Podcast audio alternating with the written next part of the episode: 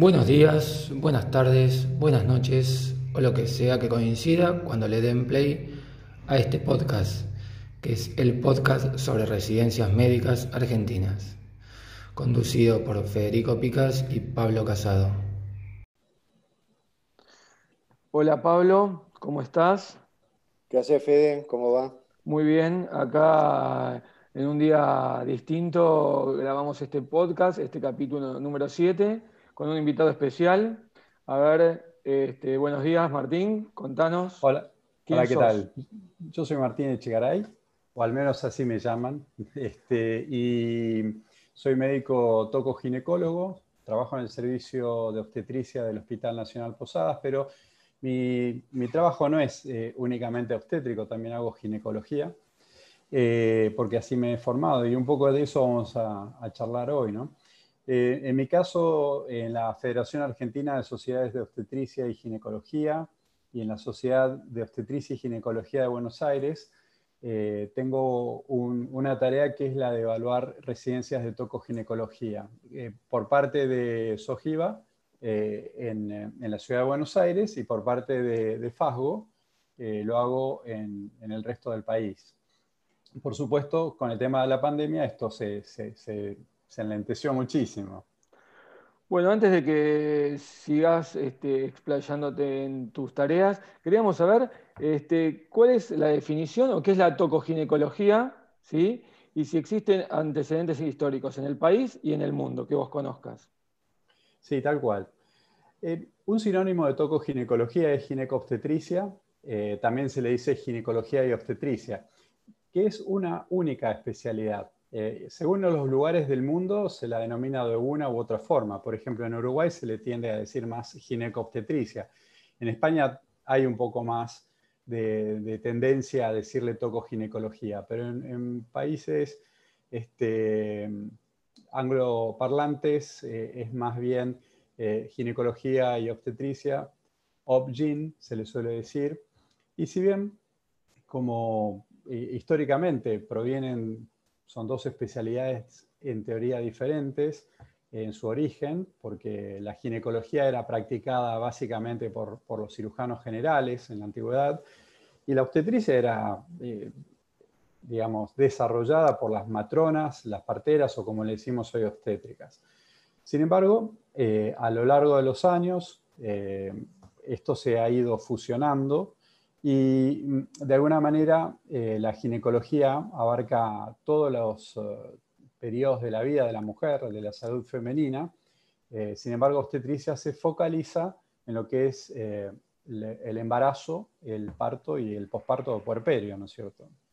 Em, de alguna manera, em, si vamos a hacer un poco de historia, cada país tiene, tiene su historia, ¿no? Nosotros aquí en Argentina lo que es eh, ginecología y, obstetricia, hay un, gran eh, hito que es eh, la cátedra de ginecología del Hospital de Clínicas, que el doctor Guillermo Di Paola en la década del 50 comenzó a desarrollar una, una, residencia puramente de ginecología. Pero como decía, dado que la ginecobstetricia o tocoginecología es una única especialidad, hoy por hoy es casi imposible ver en el mundo médicos ginecólogos que al menos en su etapa de formación no hayan hecho también obstetricia. Después cada uno elige, por supuesto, ¿no? Ahí está la historia personal, no solamente la historia de la especialidad.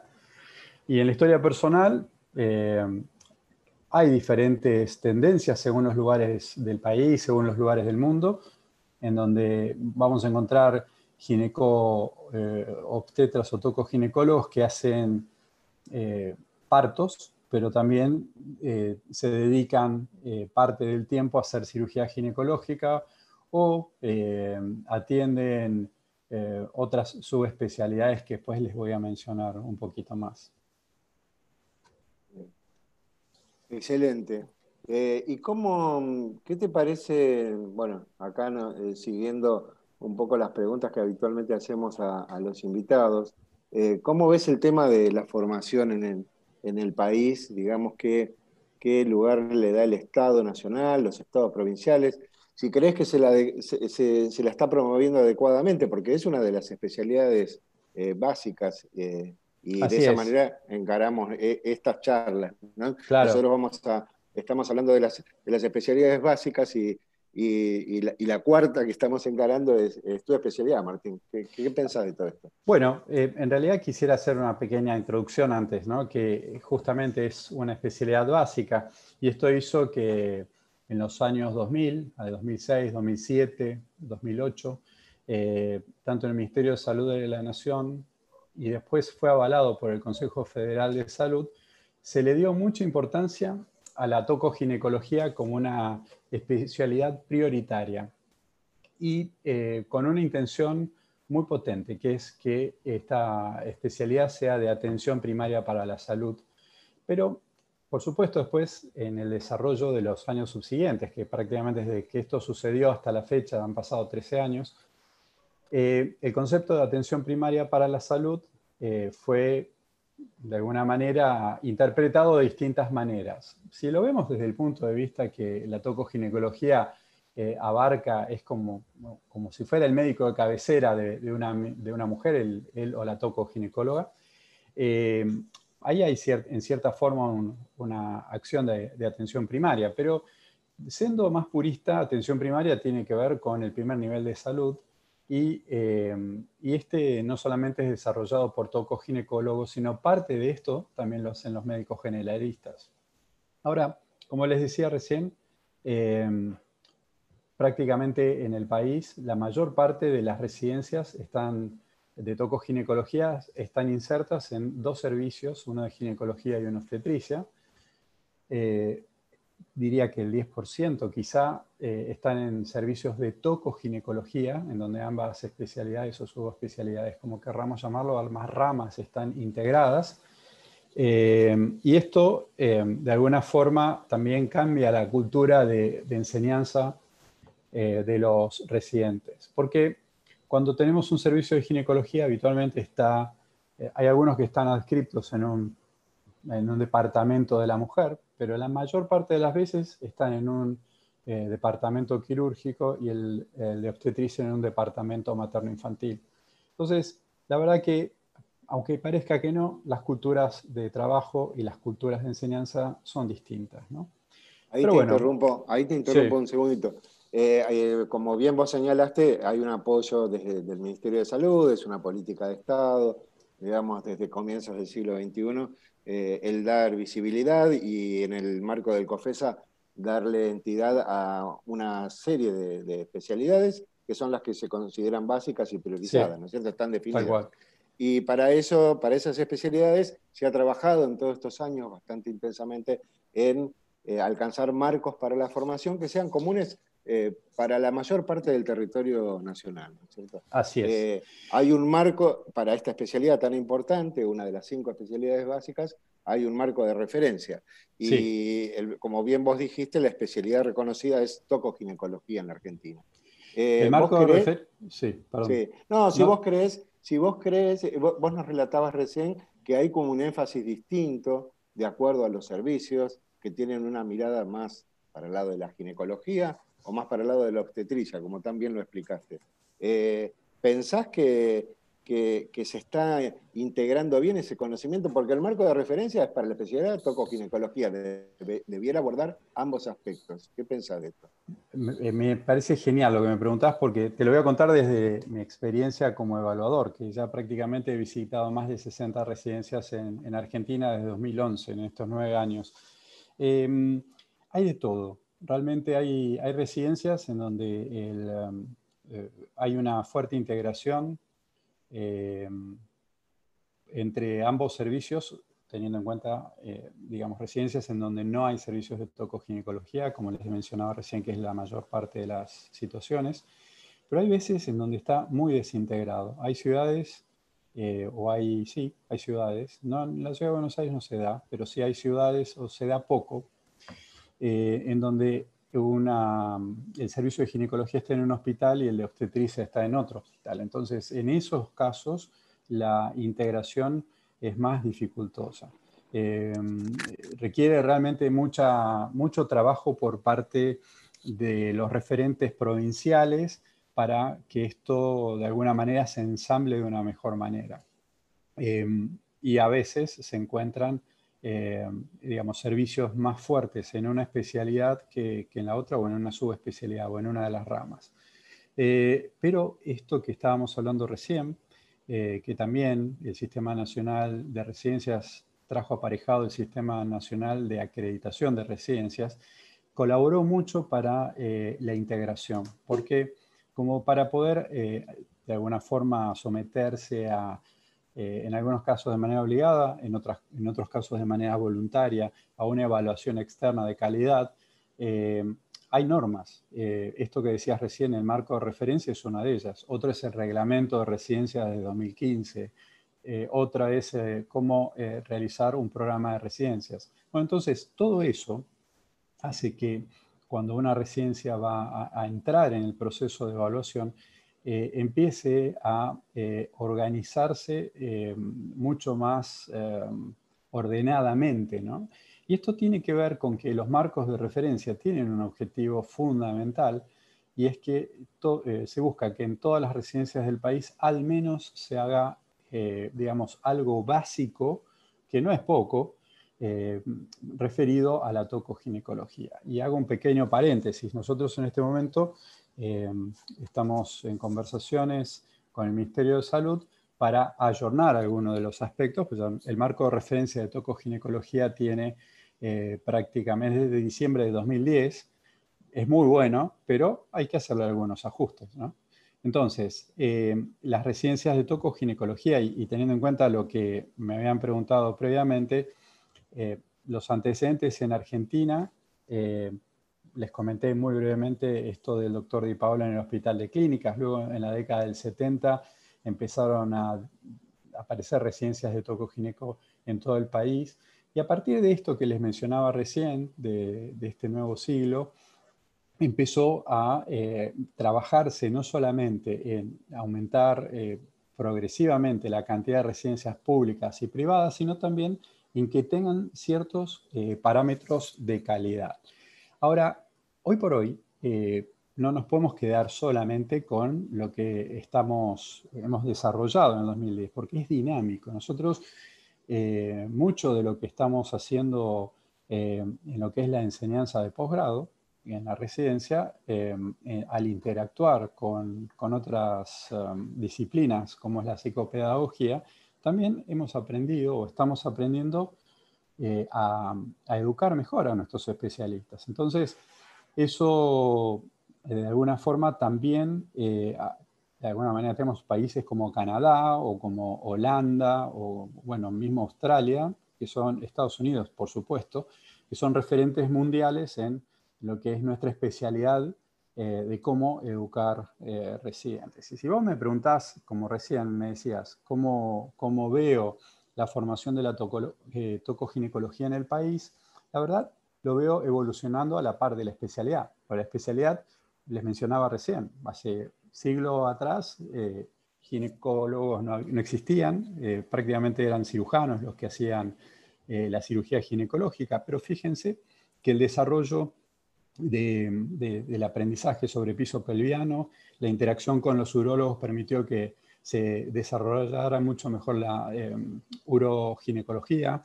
Eh, nuestro desarrollo en los últimos 10, 15, 20 años en lo que es la oncología permitió eh, desarrollar mucho más la oncoginecología.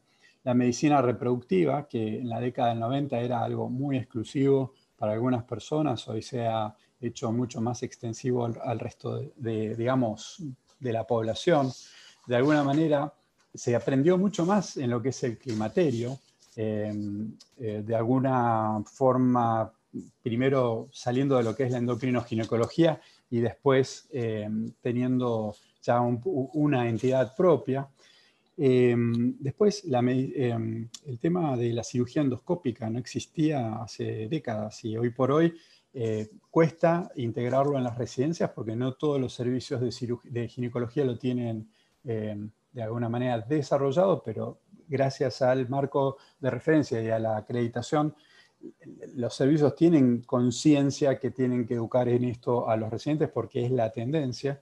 Ginecología infanto-juvenil, ha aparecido un montón de cuestiones eh, de integración incluso con pediatría o con adolescencia, eh, el embarazo juvenil, eh, el tema de la salud sexual y, la procreación responsable ha sido clave. ¿Por qué? Porque la mortalidad materna, que es algo que afecta mucho o afectó mucho en décadas pasadas en la obstetricia, a partir de Alma Ata, que se busca que la mortalidad disminuya, eh, digamos, el trabajo sobre la salud sexual y la reproducción responsable eh, ha disminuido también la mortalidad por abortos, eh, ahora teniendo en cuenta también nuevas leyes que tienen que ver con los derechos de la mujer, que antes no se tenían en cuenta. Eso por el lado de gineco y por el lado de obstetricia, también esto que les mencionaba recién de los derechos, pero se ha desarrollado de una manera impresionante lo que es la medicina fetal y esto tuvo una palanca que fue el importante desarrollo de la neonatología, porque hay patologías que eran necesarias este, definir o interrumpir o finalizar el embarazo de manera temprana eh, para poder, digamos, eh, lograr que ese feto viviese, pero en la medida que neonatología se desarrolló, eh, permitió que, se pudieran conseguir muchos mejores resultados. Eh, lo que es la, obstetricia crítica, eso eh, ha de alguna manera hecho pie en, todo esto que les mencionaba recién de la mortalidad materna. La mortalidad materna no solamente está en la causa del aborto provocado de manera clandestina previa, a la ley de IBI que tenemos en este momento, sino eh, también en, lo que respecta a hemorragia posparto, eh, que ha mejorado muchísimo el tema de la medicación, el tema de los protocolos de cómo eh, actuar cuando una mujer empieza con este proceso de hemorragia en, el puerperio o en el posparto o dentro de una cesárea también. Y, por supuesto, la mortalidad importante que existía antes por el tema de la hipertensión. Bueno, y por, último, el tema de la ultrasonografía también ha sido algo que se ha desarrollado de manera magnífica en todos estos años. Sí, yo antes de que, de que Fede, que ahí que, quería meter un, meter un comentario, eh, eh, me, resulta interesante, muy interesante, Martín, hablar con vos desde ya, por la mirada, esa mirada abarcadora. Eh, creo entender, porque nosotros como estamos haciendo un recorrido con, con Federico, ahí por todas las especialidades. Acá hay un caso muy interesante que vos hablas de cómo las políticas públicas, en este caso el enfoque de un marco de formación a nivel nacional, discutido en todas las jurisdicciones, eh, produjo un cambio positivo en el sentido de alcanzar una cuestión uniforme, ¿no? una cuestión en donde hay diferentes miradas, el Estado se pone acá, dice vamos a acordar cuál es la formación y esto para vos eh, pone, le agrega calidad a la formación en el sentido de eh, definir estándares mínimos que vos como acreditador los palpás, los ves ha sido a, cada, a cada servicio. Eso me parece muy interesante. Y lo, otro, lo último que quiero destacar, y después que hable Fede, es esta mirada, de lo dinámico del desarrollo de la especialidad y lo interesante que es cómo se va, eh, cómo va intercalando y cómo se va va, eh, tiene lazos con otras especialidades y con otras áreas, otras disciplinas, ¿no? Y cómo esto se va, cómo eh, dinámicamente a lo largo del tiempo esto se va estableciendo. A mí me parece fantástico. Fede, dale. Martín, siguiendo con, lo anterior, que nos comentaste un poco cómo el marco de referencia y todas estas políticas que tienen que ver con la evaluación y acreditación de residencias y todo este nuevo desarrollo de, de, contenidos y subespecialidades dentro de la tocoginecología. Si nos puedes contar un poco cómo, es el trayecto formativo de un residente, ¿sí? cuántos años dura una residencia de tocoginecología y cuáles son las rotaciones obligatorias, si es así que la tienen, y cómo es eh, generalmente en los lugares de las residencias que vos formaste, si es homogéneo estos programas de formación de residencias. Bueno, los, programas para, comenzar no son homogéneos y eso es, interesante y, no necesariamente negativo. ¿Por qué? Porque tenemos un país que es federal, la constitución eh, que nos rige eh, no ha eh, de alguna forma derivado, brindado que las provincias delegaran, sería la palabra, en nación, la salud. Entonces, hay particularidades. Sin embargo, fíjense lo importante del Sistema Nacional de Acreditación, del Sistema Nacional de Residencias, que esto permite que de alguna forma tienda a homogeneizar.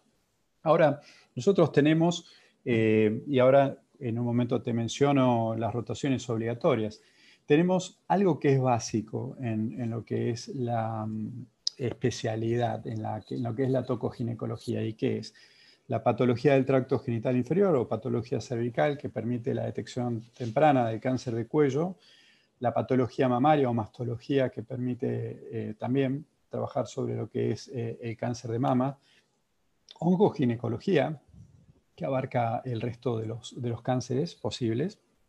Eh, la formación tiene que también focalizarse como rotación obligatoria en endoscopía ginecológica, lo cual en los primeros años vimos que era como un, acto de voluntad, porque muchos servicios no lo tenían desarrollado, pero bueno, ya sabían que esa era la brújula y hacia dónde tenían que apuntar para formar especialistas, el alto riesgo eh, y eh, el primer nivel de atención. El primer nivel de atención es algo que eh, diría que es de lo más heterogéneo de todo lo que les he mencionado. Ahora, fíjense qué interesante.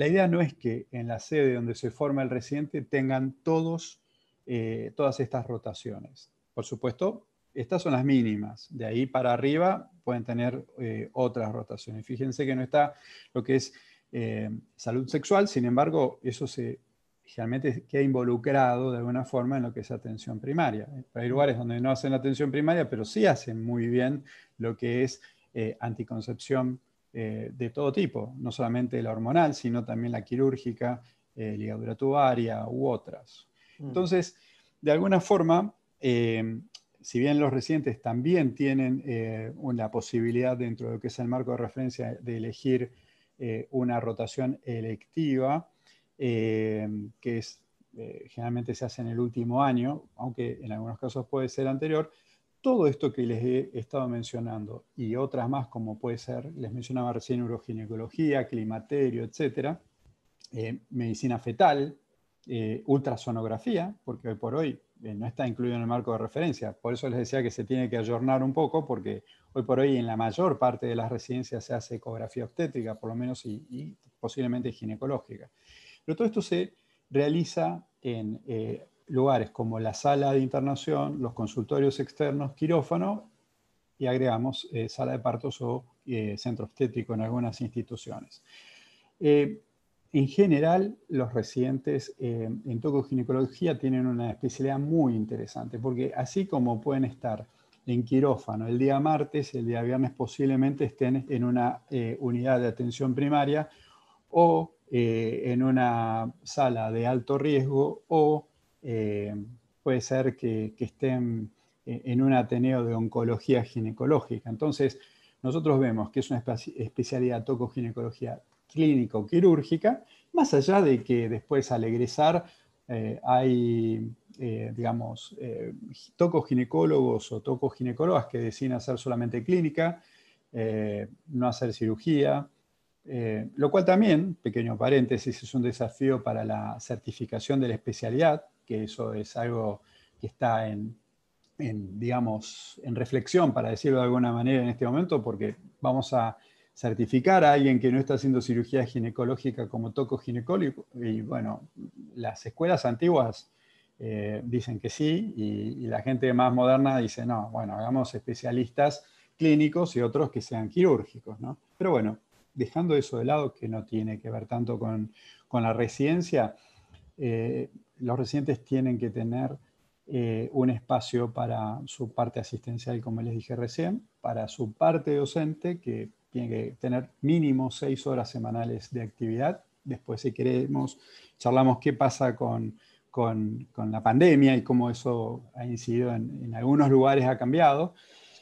Eh, y esto, esto de, digamos, integra las clases eh, que pueden dar especialistas, clases que dan muchas veces los residentes, los ateneos, que hay distintos tipos de ateneos, Y eh, después también lo que es la investigación.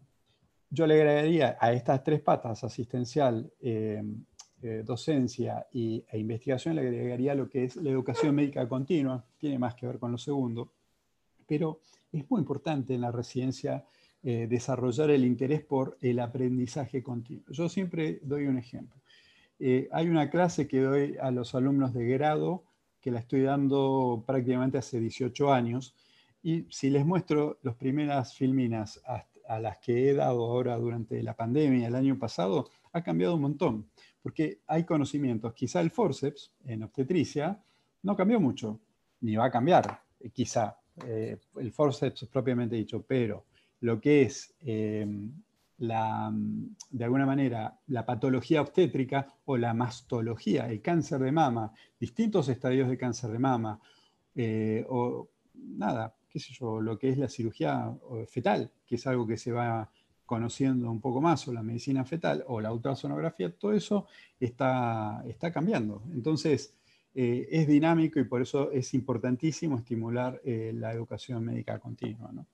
Eh, Martín, en esto que explicaste, que contaste tan bien, con respecto a actividades en donde vos hablas de, bueno, actividades que tengan que ver con lo asistencial, ya sean clínicas o quirúrgicas, actividades que tengan que ver con investigación, eh, lo formativo, a, partir de la participación de Ateneos, como bien mencionaste. Para, aquellos que, nos escuchen y que estén decidiéndose por una especialidad, eh, tenés una manera así, muy breve, de contarnos estas diferentes actividades. Eh, ¿Se estructuran de alguna manera a lo largo de los cuatro años de formación? Porque recordemos que son cuatro años y como siempre decimos con Federico, una de las características de la residencia es la, es la condición de autonomía creciente. ¿Cómo, cómo los profesionales que se van, van a terminar siendo especialistas, eh, ¿cómo, se estructura esta formación a lo largo de estos años? ¿Hay, alguna, hay algún énfasis en, algún, en alguna actividad en los primeros años? ¿Cómo, el punto es el siguiente, siempre tienen que estar acompañados por un especialista, eso es, eso es clave. O sea, siempre que uno vaya a elegir un lugar donde formarse, tiene que tener presente si eh, están acompañados o no. En general, como les mencioné recién con la acreditación, eso ha cambiado mucho. Hay países como eh, algunos centroamericanos que tienen dos o tres años, otros como Australia o eh, Países Bajos que tienen seis años. Nosotros, como bien decías, tenemos cuatro años. Hay, hay residencias como la maternidad eh, Sardá o la maternidad de Nuestra Señora de las Mercedes en Tucumán, que tienen dos años y dos años. Hay otros que tienen un año y un año, otros que tienen seis meses y seis meses de rotación en gineco y obstetricia, y otros que tienen tres meses y tres meses. No te puedo decir cuál es mejor, porque creo que puede ser que no haya mayormente diferencias, porque los aprendizajes finalmente llegan. Eh, sí, eh, el aprendizaje eh, siempre es de menor a mayor. Y siempre utilizo un ejemplo, un residente de primer año, quizá fin, uno que hace gineco y obstetricia todos los años, no dos, dos, como, como les mencionaba recién en las maternidades que les dije, eh, posiblemente empiece a ser a final de primer año una cesárea y va a ser muy sencillo, siempre acompañado, y en cuarto año, probablemente bajo supervisión de un especialista, el residente de cuarto año termine ayudando a un residente de primero. Y el residente de segundo y tercero también van a ayudar, pero ya como ayudantes, aprendiendo a los primeros trabajos, van a ser en guardias. Y en las guardias lo que básicamente se hace es ayudar. Entonces, esto lo doy como ejemplo, pero se puede aplicar prácticamente a la mayor parte de, de lo que son los, los aprendizajes Em, de alguna manera manuales en donde hay que ir adquiriendo progresivamente habilidades. Pero también está lo que es la responsabilidad. No es lo mismo la guardia de un residente de primer año que la guardia de un residente de cuarto. Prácticamente el residente de cuarto es un especialista y el eh, especialista va casi a gobernar, a administrar la guardia. En cambio, el R1 va a estar en una etapa absoluta de aprendizaje, de aprendiz, y ahí tenemos toda la gama. ¿no? Eh, otra consulta que te iba a hacer, ¿sí, Martín? Eh, el programa de formación de las residencias, ¿sí? los residentes están durante cuatro años en el hospital o en el centro de salud o en el sanatorio, cual sea la sede. ¿Qué rol ocupa las sociedades científicas y la universidad eh, con las residencias médicas? Bueno, tienen un rol muy importante. Eh, lo que es la, educación a distancia, ahora, antes era una educación presencial, eh, ha sido un apoyo de la formación de la, residencia.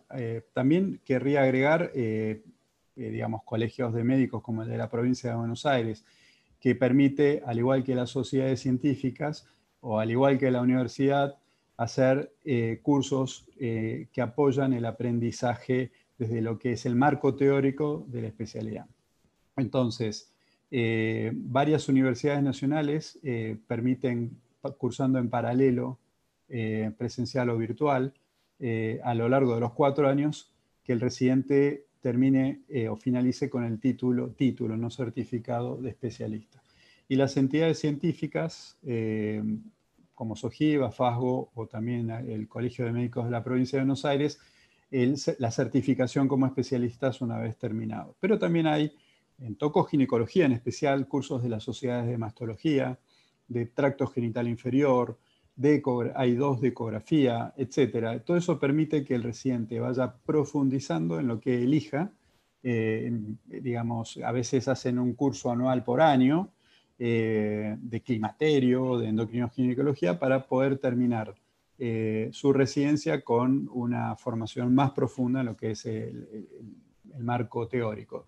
Y finalmente, bueno, tener presente que SOGIVA es la entidad científica más, más antigua de la, de la tocoginecología, eh, en donde tiene casi, uh, casi 100 años, desde 1908 su creación, FASGO a partir de 1952, y FASGO pertenece a la Federación Latinoamericana y a la Federación Internacional de AFIGO, eh, que todos que hemos estudiado hemos visto la clasificación oncológica de, de FIGO, que es este, realmente una, guía mundial para los eh, tocoginecólogos. ¿no? O sea que va más allá de, nuestra, de nuestra, digamos, eh, sociedades científicas locales. ¿no? Sí, a nosotros nos parece muy interesante lo que decís y esto es, es algo sobre lo que hemos hablado y desarrollado un poco, te cuento, Martín, en, el podcast, en alguna otra oportunidad con, con, con Fede. El tema referente a la necesaria integración en la formación eh, de los residentes de aquellos aportes que hagan las sociedades y la universidad, que a nuestro juicio, eh, a nuestro juicio debe ser perfeccionado. Es decir, eh, creemos que vía convenio tiene que haber una integración mayor entre la universidad y nosotros los que decimos que nos formamos y formamos en residencias, que somos más sector salud, dependemos más de los ministerios de salud, ¿no?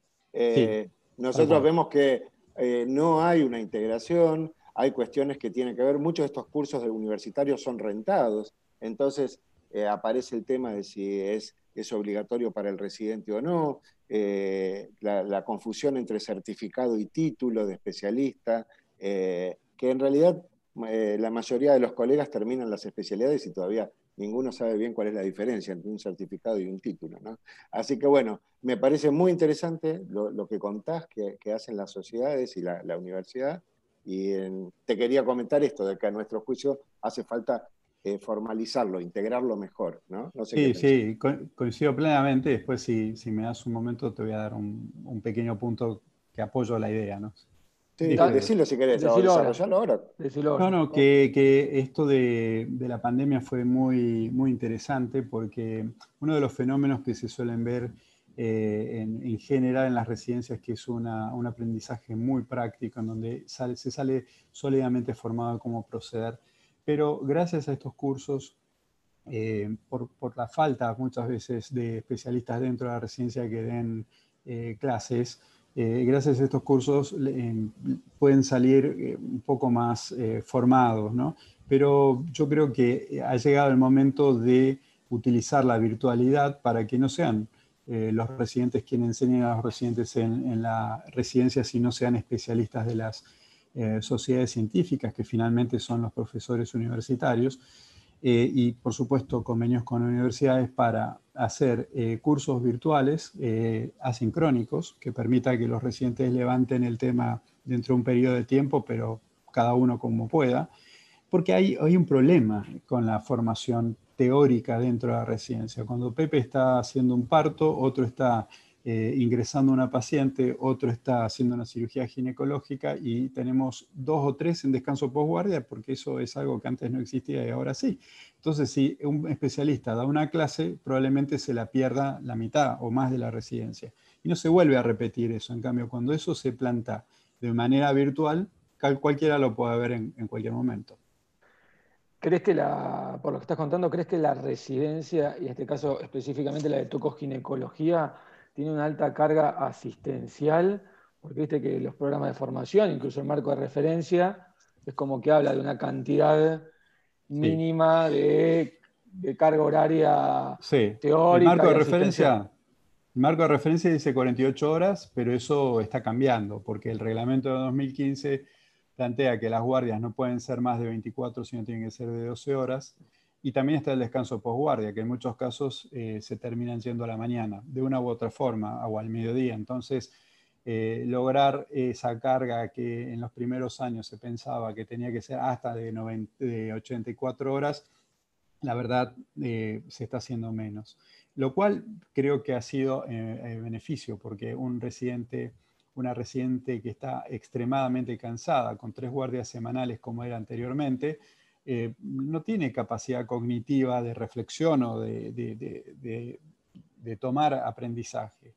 Y con todo esto, nosotros vemos muchos mejores resultados al, haber bajado la carga horaria. Eso ha, empezado a generar un equilibrio entre lo que es lo asistencial y lo que es, eh, digamos, lo académico, para decirlo de alguna manera.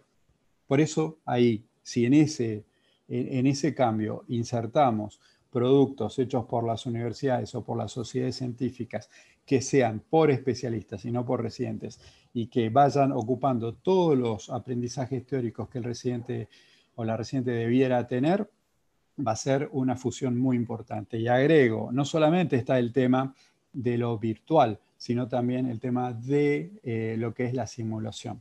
En Argentina estamos muy atrasados con eso, pero progresivamente se va viendo eh, mayor cantidad de actividad en simuladores. Eh, puede ser de, alta o baja fidelidad, pero finalmente eh, todo suma y, eso va, a permitir mejores resultados en lo que es la enseñanza y el aprendizaje.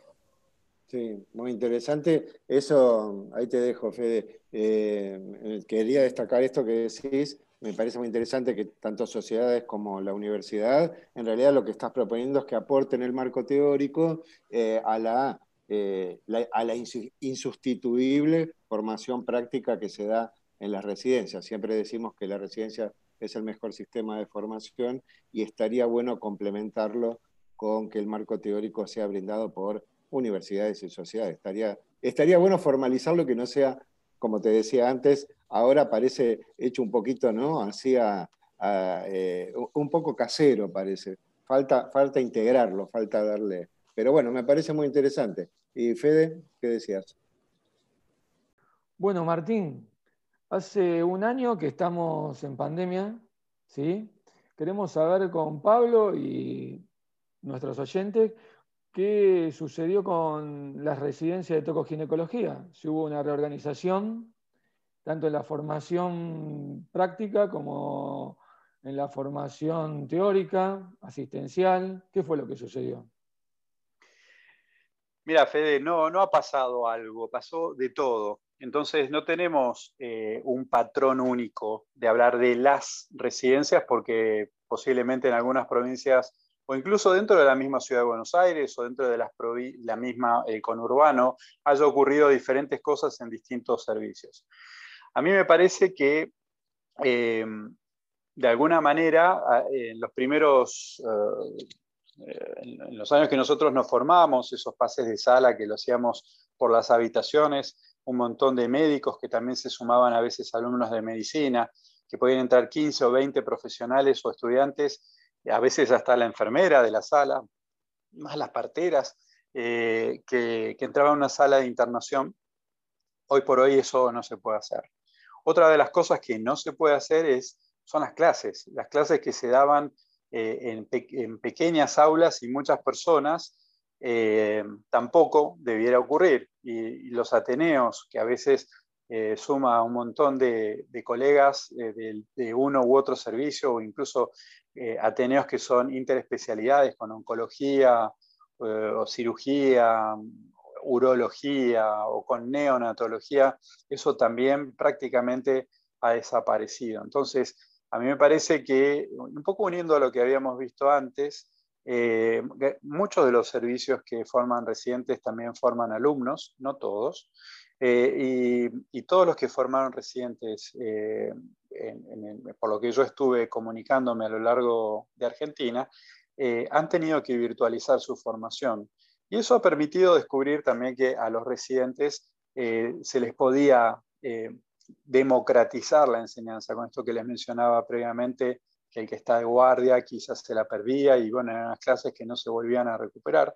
Entonces, eh, eso ha permitido, eh, quizá dejando las anécdotas, algunos pueden quizá decir que estuvieron demasiado abocados eh, por, por, cuestiones de servicio, a, digamos, actividades extracurriculares fuera de la especialidad más quizá de clínica médica, como es el triage, eh, indicado por la dirección del hospital. Pero eh, la pandemia, independientemente de que cuando hay que ponerse el overall y trabajar de otra manera, eso no es para siempre, eh, ha dejado esta enseñanza de, permitir que los residentes, al menos en los aspectos teóricos, se puedan seguir formando. Respecto a lo que son las competencias, nosotros hemos visto que dejando de lado esta cuestión de, de, tener que tener otra actividad, en la mayor parte de los lugares esas actividades extra tocoginecología no fueron continuas, sino fueron parte de la semana. Entonces, el resto del tiempo pudieron estar abocados manteniendo el distanciamiento social y, e incluso en épocas de, mayor crisis, eh, trabajando con burbujas para que si alguno se enfermaba eh, pudieran ser reemplazados por otros. Eh, en donde sí he visto problemas es en los residentes o las residentes que tienen enfermedades crónicas y que tuvieron que mantenerse aislados y que ahí, en ese caso sí, no han hecho prácticamente nada más que lo que pudo haber sido teórico. Y la verdad estamos esperando la definición del Ministerio de Salud para ver si es posible postergar el egreso, ¿no? permitiendo compensar lo, que no aprendieron. Eh, pero, al menos en nuestra especialidad, los partos se siguieron haciendo y los hacen los residentes.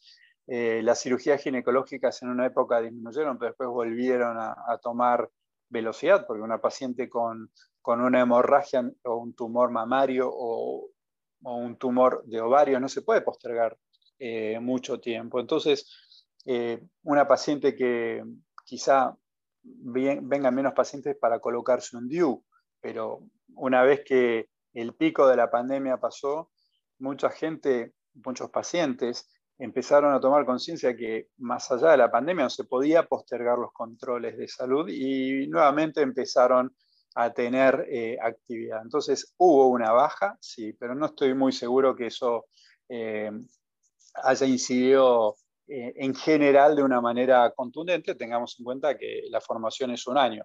Se los estoy diciendo al día de hoy, que han pasado 11 o 12 meses, pero veremos si esto se, sigue manteniendo en el tiempo, eso va a tener, charlaremos de vuelta, veremos cómo es la cuestión, ¿no? Bueno, es bastante eh, aliviador lo que decís, eh, ya que creo que como te mencionaba, eh, por fuera. Había algunas alertas y algunos artículos que se han ido publicando, las publicaciones internacionales y sobre formación hacían hincapié en esto, en la pérdida de la adquisición de las competencias. Pero bueno, me parece que está, está bueno por ahora el panorama, esperemos que esto ceda pronto y, se pueda volver a la, a la, actividad plena. Fede, para ir cerrando, ¿qué le va, qué, ¿cómo vamos? ¿Cómo vamos? Vamos muy bien. La verdad que Martín, muy claro en todas tus, apreciaciones y tus conceptos. Este, ahora lo que queremos es que trata de, convencernos a nosotros que somos recién con Pablo, recibidos, médicos, y estamos por dar, estamos por dar el examen de residencias y estamos indecisos en seguir una especialidad y entre una de ellas es tocoginecología. ¿Por qué debería elegir esta especialidad para vos? Sí, yo creo que, es complicado porque, a ver, cada uno tiene su vocación y, de alguna manera eh, es, fundamental descubrirla. ¿Y por qué lo digo? Porque a diferencia de lo que ocurría hace 15 años atrás, en donde entraban dos residentes y quedaban esos dos residentes hasta que egresaban en cuarto año.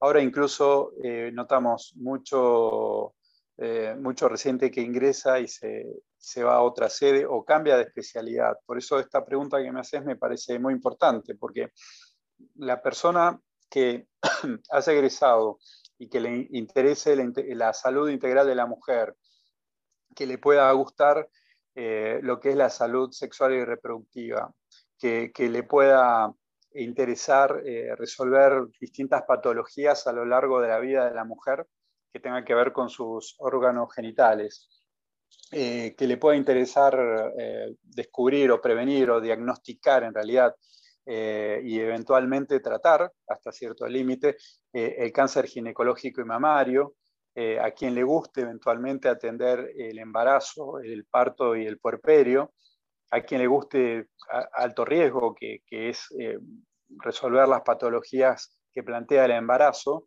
a quien le guste la ultrasonografía en ecografía o ecografía en, obstetricia y ginecología, a, quien le guste trabajar, perdón, en la eh, eh, prevención o, el tratamiento del embarazo no deseado y por supuesto en la salud sexual y reproductiva, como dije antes, promover la lactancia materna, eh, quien quiera de alguna manera, eh, de alguna forma promover los derechos de la mujer, eh, cuidando el embarazo, el parto y el puerperio.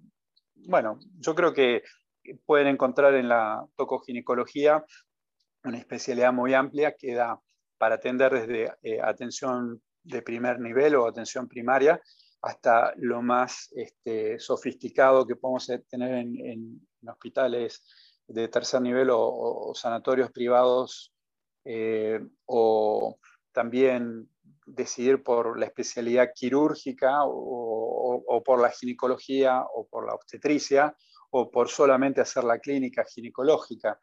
Eh, por, lo tanto, es una especialidad eh, sumamente amplia en donde uno puede desarrollarse eh, según la vocación que tenga y también según los momentos de la vida, porque hay personas que en la medida que profesionales, en la medida que van teniendo más edad, van decidiendo por otro tipo de, de, trabajos o de capacitaciones. Y bueno, todo esto está mezclado también con lo que les decía antes de la educación o la formación médica continua. O sea, creo, creo que quien tenga vocación para estos aspectos que les mencioné recién, eh, me parece que en Toco Gineco puede encontrarse cómodo eh, para, desarrollar su profesión. Y como, y como bien señalas, y a mí la sensación que me da de afuera como, como clínico es que, es que es muy amplio. Lo que contaste es que es una especialidad muy, pero muy, muy, muy amplia, ¿no? Mucho más allá de lo que un clínico cree. Eh, lo digo, hablo por mí. no sé, Fede, ¿querés agregar algo? Sí, quería preguntarle a Martín que hizo un comentario sobre la deserción de los residentes que ingresaban. A ver si puede darnos algún dato más, que él estuvo en la acreditación de evaluación de residencias. Sí, el tema de la para ir terminando, para ir terminando. Sí, con esto finalizo. Eh, como lo nombraste, me llamó la atención. La deserción no es un tema eh, de alguna manera permanente. Quiero decir que si una residencia tiene eh, X cupo, por ejemplo, cuatro lugares para residentes de primer año, probablemente entren, se vayan dos y vuelvan a entrar dos. Pero sí ha ocurrido en servicios que eh, han tenido escasa cantidad de, planificación en, la formación o, ah, a principios de la década pasada se veían muchos eh, lugares en donde había maltrato, porque era parte de una cultura que gracias a Dios ha ido cambiando. Esas deserciones eh, podían llegar a ser eh, continuas, permanentes. Entonces entraba uno, se iba, después no entraba ninguno en la readjudicación. Al año siguiente, porque ya existe una comunicación social por las redes, que prácticamente una vez estaba en Formosa y sabía en tiempo real, en una reunión con residentes, qué estaba pasando en Corrientes en la adjudicación. Entonces, eh, se sabe todo, se sabe cuando las cosas no andan bien. Entonces, eh, en esos lugares la deserción es, permanente y bueno, realmente ahí es la importancia de la acreditación porque permite al Estado provincial o al Estado eh, de gobierno de la ciudad nacional o quien sea, si es privada, desaparece, porque han desaparecido residencias en, este, en la ciudad de Buenos Aires, algo que parecía increíble en la década del 70, 80, 90. Va a desaparecer una residencia, es imposible, no, no hay, las, las, residencias son, las residencias son eh, entidades vivientes. Si uno no las eh, cultiva, eh, muchas mueren o quedan enfermas. Buenísimo lo que decís, la difusión. Esto es una realidad de los tiempos que corren de hoy, de la, de la tecnología y la comunicación, cómo ha revolucionado todo, y lo importante que es la acreditación para que esto no pase. También no olvidemos que la oferta, seguramente Martín, que hoy hay de formación, es muchísimo más amplia que la que había en los 60, 70. Es decir, quiero, me, atrevo a decir que eh, hoy quien quiera eh, hacer una residencia de tocoginecología tiene en algún lugar una vacante asegurada. No sé, corregime, eh, pero si no es así, pero, pero entiendo que no habría razones para que alguien que quisiera hacer una residencia quedara afuera, digamos, hoy tiene una vacante. cuando, nosotros, cuando nosotros nos formamos, la residencia era una cuestión de élite y por suerte, eh, a través de algunas políticas públicas, y vaya a saber eh, por qué, por la lógica misma del desarrollo de la formación y de las especialidades, la residencia se ha impuesto como, como casi te diría, eh, una manera de, un tipo de formación que involucra a la mayor parte de los especialistas que hoy reciben sus certificados o títulos. Sí, sí, opino igual que vos, Pablo, totalmente. Bueno, Fede, ¿vamos cerrando? Bueno, Pablo, sí, agradecemos a Martín por habernos acompañado en este capítulo número 7 sobre el, del podcast Residencias Médicas Argentinas, eh, donde hablamos sobre las residencias de tocoginecología. Uh, nos estaremos viendo en el próximo capítulo, Pablo. Gracias por todo, Martín. Gracias, un placer. Muchas gracias por la invitación. Ha sido un lujo, Martín, tenerte. Gracias. You